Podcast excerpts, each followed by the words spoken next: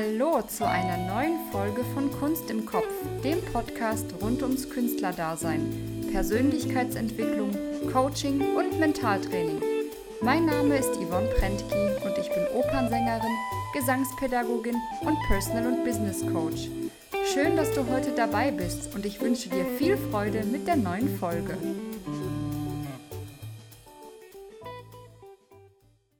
Eine kleine Info vorab zu meinen Interviewfolgen. Meine Podcast-Gäste können hier Werbung für sich machen. Insofern mache ich hier auch irgendwie Werbung für sie und ihre Projekte. Ich erhalte aber nichts dafür und möchte hier einfach spannende Menschen vorstellen.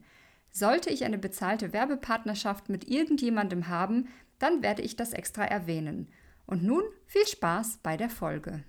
In dieser Folge geht es um Fitness, aber nicht um Fitness allgemein für Musiker, sondern um ein spezifisches Workout, das den Anforderungen eines Musikers gerecht wird. Dazu habe ich The Musical Athlete eingeladen und sie werden heute erzählen, was ihre Idee ist, ihre Mission und wie sie auf die Idee kommen, äh, gekommen sind, das Ganze zu starten. Also begrüßt mit mir Chris und Stephanie. Hey guys! Hey, Hey, good how are to- you? Good to see you. Nice to see you too. I've been working with you for a while now and doing your uh, fitness programs, which are specially designed for the um, demands of singers. So, how did you start the musical athlete? I mean, Steph is a singer and uh, Chris is a fitness coach. And uh, how did this idea develop? Sure. Do you want me to tell the story? Go ahead. Well, Chris and I had just started dating, and I was actually singing a concert for Christmas Eve. So I invited him to come hear me sing, and I thought, you know, he's not a singer. He's just going to think this is beautiful and magical and just be really impressed. And he, he was, to his credit, but he said um, afterwards, he said, Babe, this is really beautiful, but why um when yeah, I was singing Rejoice Greatly, you know, Messiah. And he's like, why when you were hitting the higher notes and things like that, he's like, you were doing weird things with your rib cage. Like, why were you doing that? And I'm like, uh, because it's hard. Like to, to, to, to, to make it happen, essentially. I don't know, uh, to get through it. Um, and and so he said, you know, he just said, you're, you're doing some weird things. And um, he had pointed out things that I kind of knew already, but no one had really been able to address you know and so we started working together uh, during the pandemic Yeah. you want to talk a little bit more about that chris Yeah, so so Steph was doing certain things with her rib cage, and she was having trouble with your high D. Yeah. Remember, yeah, her high D. So, and this is this is common with a lot of singers. It's like when when singers are, you know, singing is essentially controlled exhalation. She was kind of already exhaled. She didn't she didn't have the capability to get as much air in as she wanted to. We wanted so. What we worked on was just simply like opening up the backside of her rib cage and like teaching her to reach with her arms in order to kind of expand her lungs on the backside. And it's like giving her more access to energy and gasoline essentially you know for the voice she was able to you know make immediate progress. And so we mm-hmm. kind of said like well we, we might have something here. So you know then we we you know during the pandemic my gym was shut down. And so we were like and i and i do i do this in in my in florida where my gym is we do this type of work with professional athletes and people that are trying to avoid surgery uh, believe it or not. So this is and this stuff is relatively commonplace in pro ath and professional athletics, high level professional athletics. And so we started working with singers, and within a few months, we we'd been working with like, you know, um, Isabel Leonard and Michael Fabiano and like some you know top singers in opera, and it, it was really amazing the differences that we could almost immediately see when we you know applied some of these simple warm up exercises that got them you know improved the ability to just get a full breath in you know before singing. I mean it was absolutely incredible. So and here we are. We've been doing it ever since. So it's been it's been a it's been a journey for sure. Yeah, I can totally confirm that what you were just describing, the the opening in the back, that was also a very interesting discovery for me because I was not aware so much aware of this area. And with your exercises something opened up and I just got more aware of, of this part because I was always focusing uh, on the lower rib cage when I was singing and not on, on the higher part of the back. So th- that was Yeah. a real discovery for me.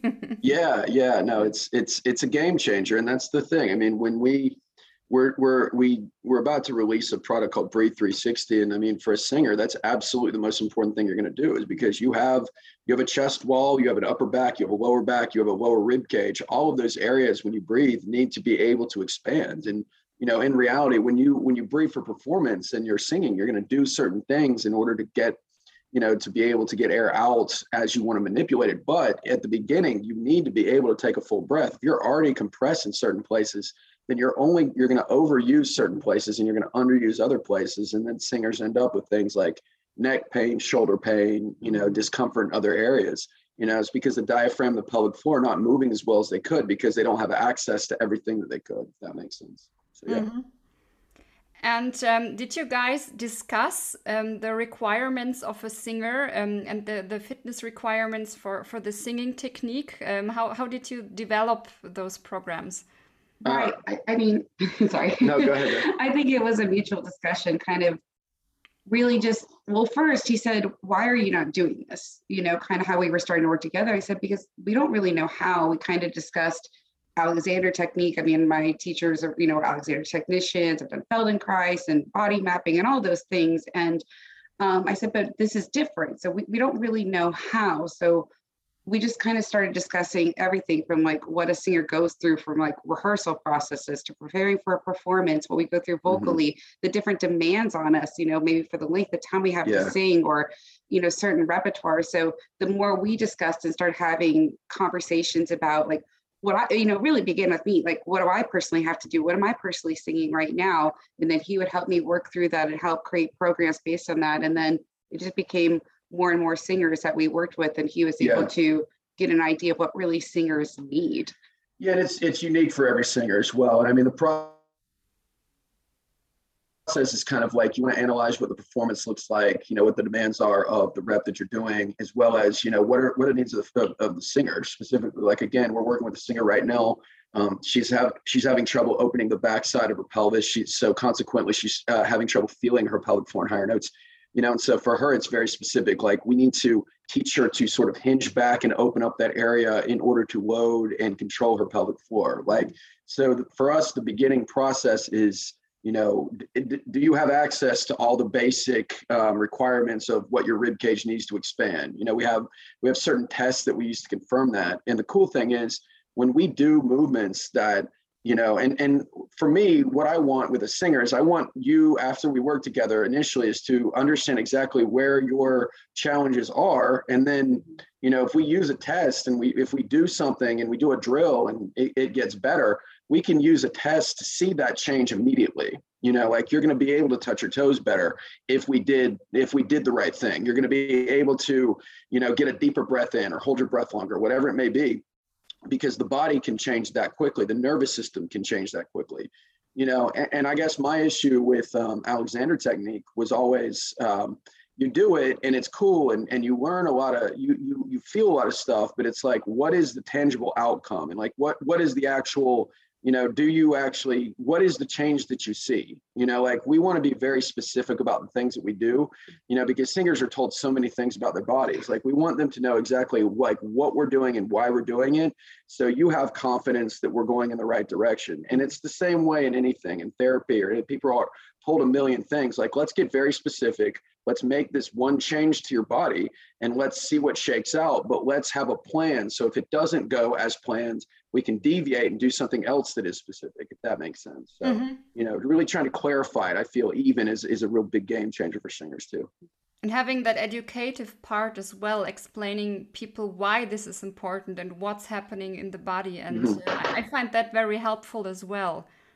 Yeah, that's, yeah, yeah it's a game changer for sure. I, I think, um, I think, you know, as a singer, we're told so many things, but a lot of times it's kind of a mystery. It's very generalized you know, and it's it's just kind of this vague idea of something. And I think it's really helpful to be specific. It was really important to us that singers know their body better than anyone else. Mm-hmm. You know, yeah, that you weren't relying 100%. on a teacher because you're not always going to be with your teacher. You're not always going to be with a coach and you're you're traveling doing these things. So it was really important to us that we start saying, okay, you're like the owner of your body. You should know these things and the education part of it and being yeah. specific. So saying, I mean, I learned things about my body that I had I sort of knew, but like I didn't know why I was doing it. You Yeah. know, it's like a general thing, but Yes. he was able to specify it for me, and I think that's uh, that's such you know that knowledge is really powerful. Yeah, yeah, and that's really the goal. I mean, once you once you have that basic knowledge of your body, you're you're you start to be able to make decisions for yourself on things that you're doing. You know, tr- when you try something or when you when you go to a new teacher, they tell you something, you can objectively evaluate it better because you understand, you know, what is actually happening. You know, so like some things you might be, wow, that's really great. Now I understand why. Other things you might be like, they're telling me this, but they're actually wrong. Like like I don't I don't feel it for a reason. You know, and and not just you know because you you have to trust yourself in order to really get the best help that you can and a lot of people they just go from one thing to the next thing to the next thing and as a result it's just this merry-go-round of nothing you know so we want to be very specific on that and you know leave you with that if nothing else so uh, you know hopefully that makes sense And um, the good thing is that we can work out areas of our body which are important for singing without actually singing, but we train them. We train our breath. We we train our muscles and flexibility. And yes this has an immediate impact on the singing without having sung. Yes. 100% 100% it's like with it's like with runners. So i work with a lot of injured runners. They say a statistic in running is that 70% of every runners eh, 70% of runners are injured every year because runners just want to run. You know what i mean? And that's how they train. But you know if if you want to get if you actually want to get better as a runner you have to think about what are the things that make you a better runner like more leg strength um, calf strength you know the ability to jump cross training to offload running. Because when you sing you sing over and over you guys do it so much you overuse the muscles and the specific patterns that create overuse i mean that's what it is so if you can incorporate some of this work is to offload some of that to give you more resiliency at the same time it's just a really it's a win-win you know Definitely. And Yeah. um, what what I find fascinating is also that you are working as well with breath holds. Could you quickly Yes. explain um, the the use of it because uh, that's something that I mean we're exhaling for a very long time, so it makes totally sense to practice not breathing without singing. So could could you explain that a little bit? Why? For sure, Steph. You want me to do that, or Yeah, you want sure, to go do? ahead. Okay. So, and, and what we find, and, and like, so it's crazy. Like the first time that I had, I did an exhale with Steph. Like usually, like I'll work with somebody and I'll be like, okay, I wanted to see you exhale, and the and that's it. Steph was like, Steph did it for like 50 seconds. I was like, what?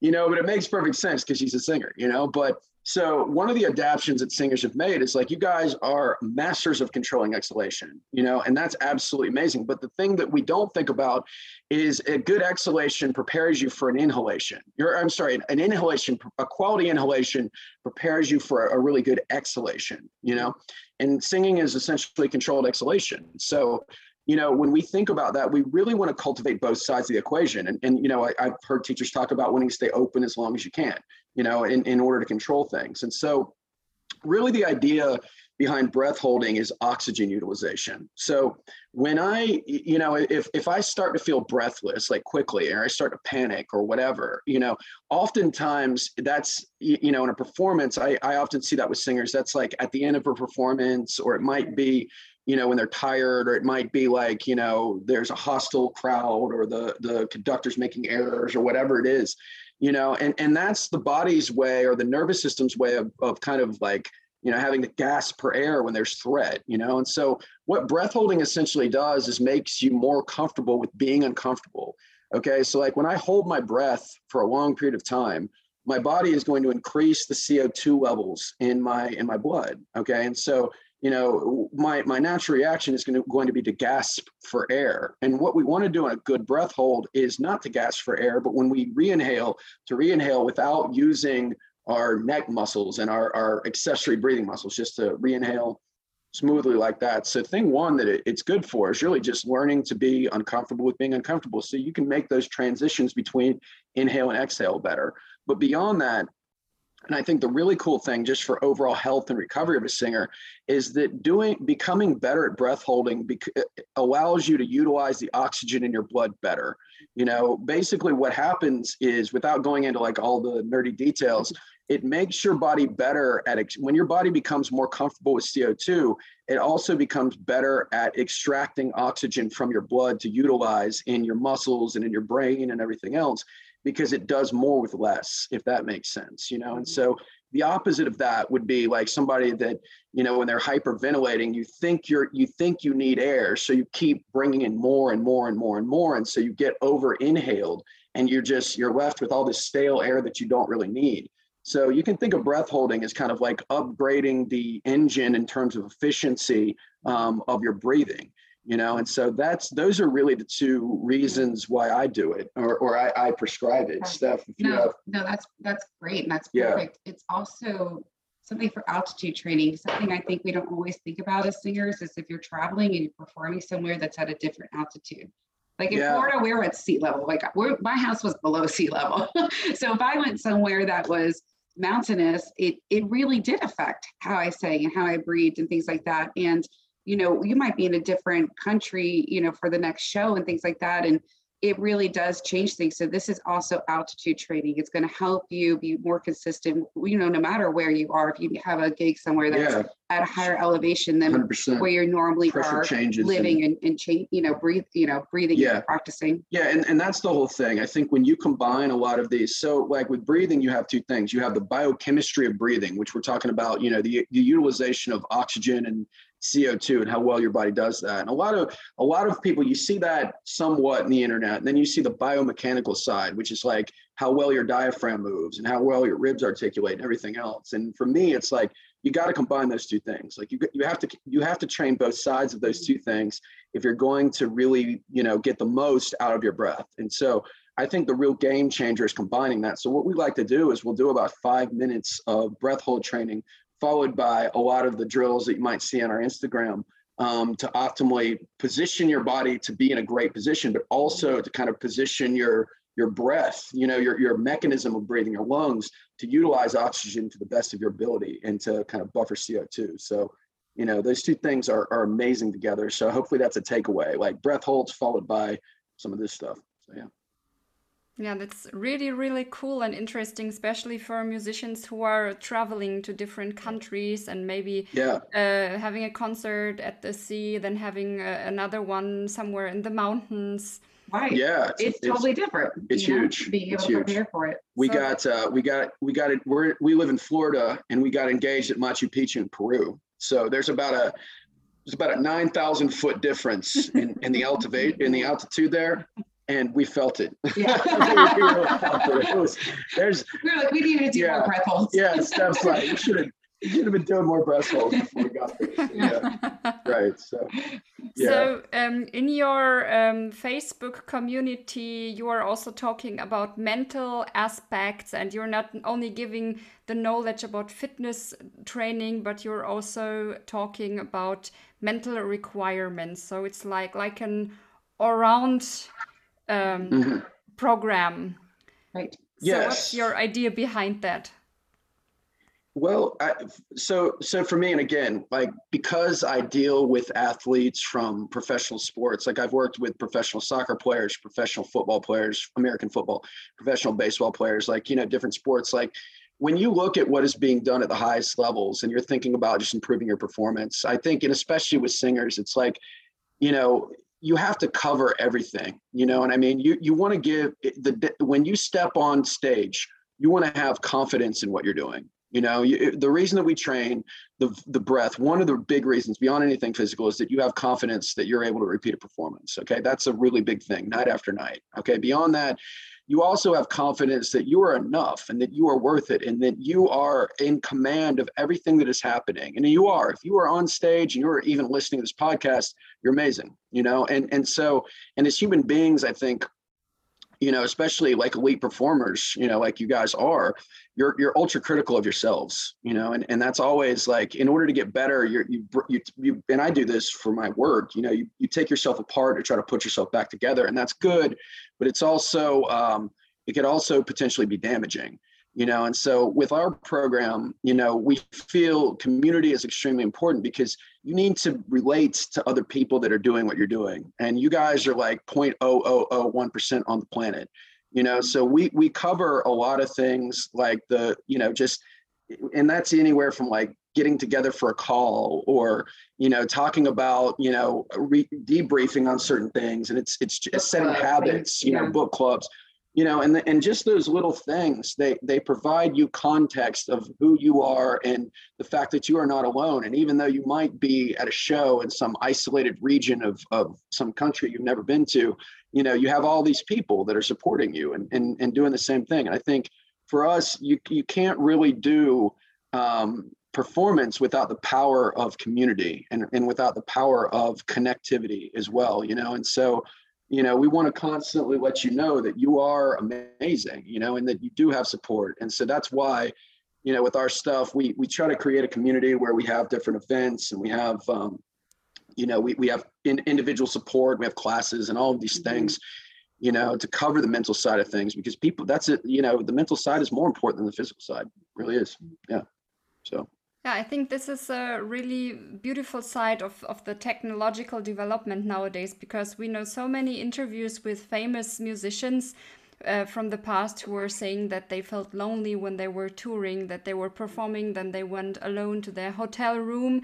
And now it's like um, we have a community on our phone with us all the time and people we can talk yeah. to we can share our feelings with we can ask for advice and for support uh, i mean maybe that does not replace a, a real um, having a real human being around you but no. um, but anyway having this kind of uh, mental support and exchange i think that's something really really beautiful yeah, yeah, and that, and that's our, you know, that that's really our goal for, you know, for the, you know, the in, the musical industry and for you know vocalists is to provide the best training experience possible, regardless of where you are, you know, and what that what that ultimately amounts to. And I, and and I believe if you're really committed to getting better as a singer, you're also a student of your body, you know, and and you're not you're not, and it's not just from a teacher or a coach it's also through a community and through you know participation and you just learn something cool that you can apply. And it's not like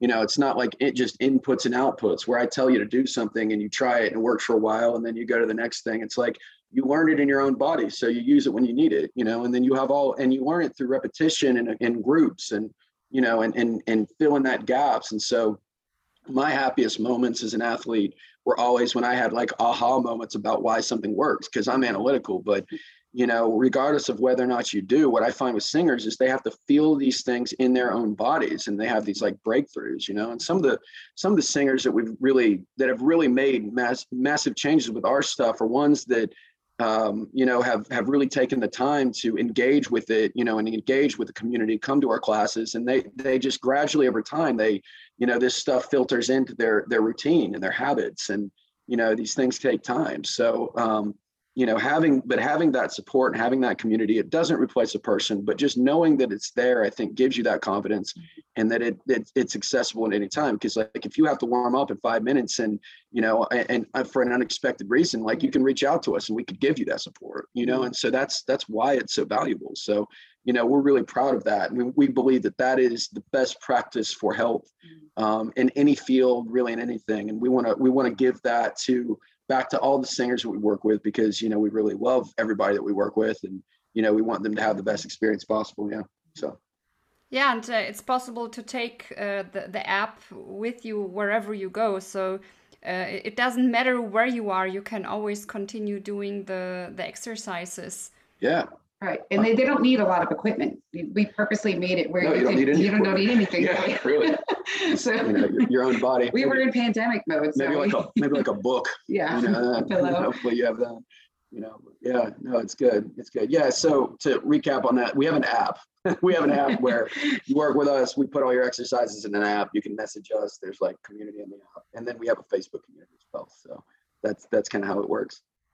And are you working only with singers or are you working also with uh, instrumentalists and looking which uh, specific requirements they have? Uh, it's a good question. We right now we just work with singers um, currently. Uh, we we have a, but we're we're kind of discussing some options for that. Like we we definitely in the past like enjoy working with instrumentalists and really any musician that uses their voice or their body in in a musical way. Mm -hmm Um, but you know, we want to we we want to. What I want to stress is that this stuff really, you know, these general things apply to all, you know, all everyone really, you know. And before we get specific with, you know, because you know we're we're going to look at the human being first, and we're going to look at their specific needs, but then you know adopting these big habits of like you know doing a doing a physical warm up with like breathing breathing like a breath holding and then some of these drills before you vocalize you know doing certain recovery things like you know, staggering your training in a way that is going to make sense for you. Like those are all things that apply to really any discipline or any, you know, whether it be instrumentalist or vocalist, you know, and, and if you just apply that, you know, you're going to get 75% better physically, you know, and then that last 25% is a little bit more specific, but we're having discussions with a good friend of ours um, that works specifically with instrumentalists about doing some projects together.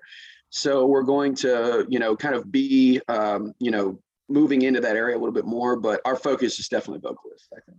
Mm-hmm. Yeah. I mean, it, it is not to say that if an instrumentalist reached out to us, like, yeah. obviously we'll help you. it, it's not that, but we kind of wanted to focus on singers to really be able to do that correctly and do that best. And yeah. really, you know, but it, you know, obviously this is good for anyone, you know, yeah. so, you know, if an instrumentalist wants to, you know, we, we are fine with that too. It's just we really wanted to kind of focus on our senior community, really do that well first, you know, and yeah. really cultivate those relationships and being able to, you know, but it, I'm a singer, so that's who I, who I know. yeah, exactly, exactly. Opera is our thing. Yeah. So, uh, Chris, let me ask you: How did you develop your passion for sports, for fitness? It's a good question. So um, I think, like many people in my field, I was an injured athlete, um, and I, you know, like I, I, I love so football, soccer is is my passion, you know, as well. And um, shout out Glasgow Rangers if any Europeans are listening to this podcast. But I, um, I was, a, I, I, so I played college soccer, and um, I was a, you know, and and my dream was always to play professional soccer and who who knows you know it's probably a pipe dream but i you know i was i was playing for a decent a pretty good university and you know i, I worked my whole life to get there you know i put everything into i'm, I'm a i'm like a pretty committed person I, I really like throw myself into whatever i'm doing so i was really you know i was training eating you know doing all the things and i was i was getting playing time as, as a freshman and so at the beginning of my sophomore year, which is my second year in college, the last preseason game of the season, um, it was the last five minutes of a game, and I went to cross a ball and I missed, and I planted my foot the wrong way, and I tore my ACL. So it was my knee joint. I had surgery, and my doctor told me that I would probably never play again, just kind of like an off remark at that level, you know, or or be prepared to be pre- I'm paraphrasing, but like be prepared to not be the same. And like that's like telling me I'm not going to breathe anymore. You know, I mean, like it, it, it'd be like me saying to you, probably never sing again. You know, like like it's just a horrible feeling.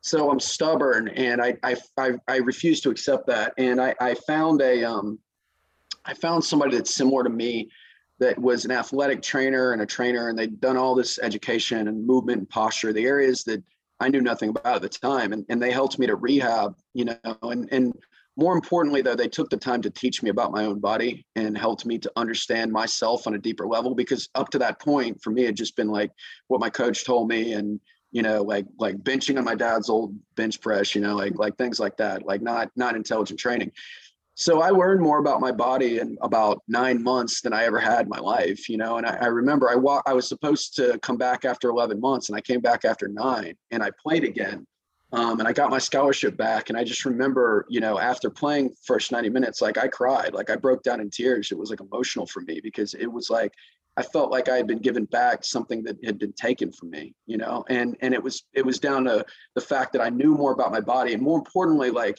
I knew what to do to recover. I knew what to do to take care of myself. I knew I knew more about my body than I ever thought possible. And I was like, man, I was like, everyone should know this stuff. Like everybody should have this experience. And so now when when like a singer comes to me with like dysphonia or they're on vocal rest or they've got stuff going on, it's like I have a lot of empathy for them because I was that person at one time. You know what I mean? And so uh, ever since then, I've done what I do. You know, I mean, I, I I went to college. I actually got a master's in journalism, but at the same time, I always trained and eventually I bought a gym. And, and since that, since about 2008, you know, I've done this type of training that combines sort of like movement and strength training and, and breathing and you know, just helping people to to move better. And I work with people that are chronically injured, and I work with, you know, um, I work with professional athletes. I work with singers, and it's it's so cool to see the application of this stuff and to see them get better and them get to know their own bodies and, and like have these aha moments you know it, it, just it makes me really really passionate about it because it's like i re-experience my experience with each person that i work with i don't always get through to everybody mm-hmm. but when with when people are re- really willing to learn and, and pick this stuff up and, and utilize it in their lives i've seen them get so much better and um, you know it really is um, kind of become my life's passion so it's it's that's how and um, you know that's why we have you know after meeting steph and working with her, I've really become passionate about working with singers. And so I, I think it's so cool to watch singers how how intuitive they are about their bodies and how well they pick things up and the fact that they you know they care so much about the way that they breathe and how mm-hmm. meticulous they are in their performance. And i feel like to be able to give them this information for those that are willing to accept it like it's just uh, it's crazy how much it helps you know and how much it affects them. So you know it's been a real pleasure to watch that and the people that we've worked with and watch their careers develop and you know watch them grow as just performers and humans. And so yeah that's that's that long-winded answer is why this is so cool and i i really can recommend that kind of work to every singer because it's really a game changer so uh, thank you so much for what you are doing and um, the way you're doing it that you're encouraging people and um, yeah i just hope that more people will find you and maybe give it a try. And yeah, thank you for your time and for coming on my podcast. Thank you so Absolutely, much. Absolutely, thank you. Yeah, it's been a pleasure, and uh, you know, like it's been a it's and it's a pleasure to work with you as well. It's been a it's been a joy to help you and to see you develop, and so thank you so much for this opportunity. We really appreciate it. And I'm looking very much forward to the further development and where the journey will go and how my body and voice will continue developing. So do we. So do we. We love that too. Thank you so much. We really appreciate it. Das war's für heute und ich danke dir für deine Aufmerksamkeit. Was ist deine Kunst im Kopf und wie bringst du sie in die Welt? Wenn dir die Folge gefallen hat, dann leite sie gerne an die Menschen weiter, von denen du denkst, dass sie davon profitieren würden. Wenn es ein Thema gibt, das deiner Meinung nach unbedingt in den Podcast gehört, dann schreib mir gerne und ich werde mein Bestes tun, mich damit zu befassen, wenn ich das Thema auch gut finde. Schön, dass du dabei warst und bis zum nächsten Mal.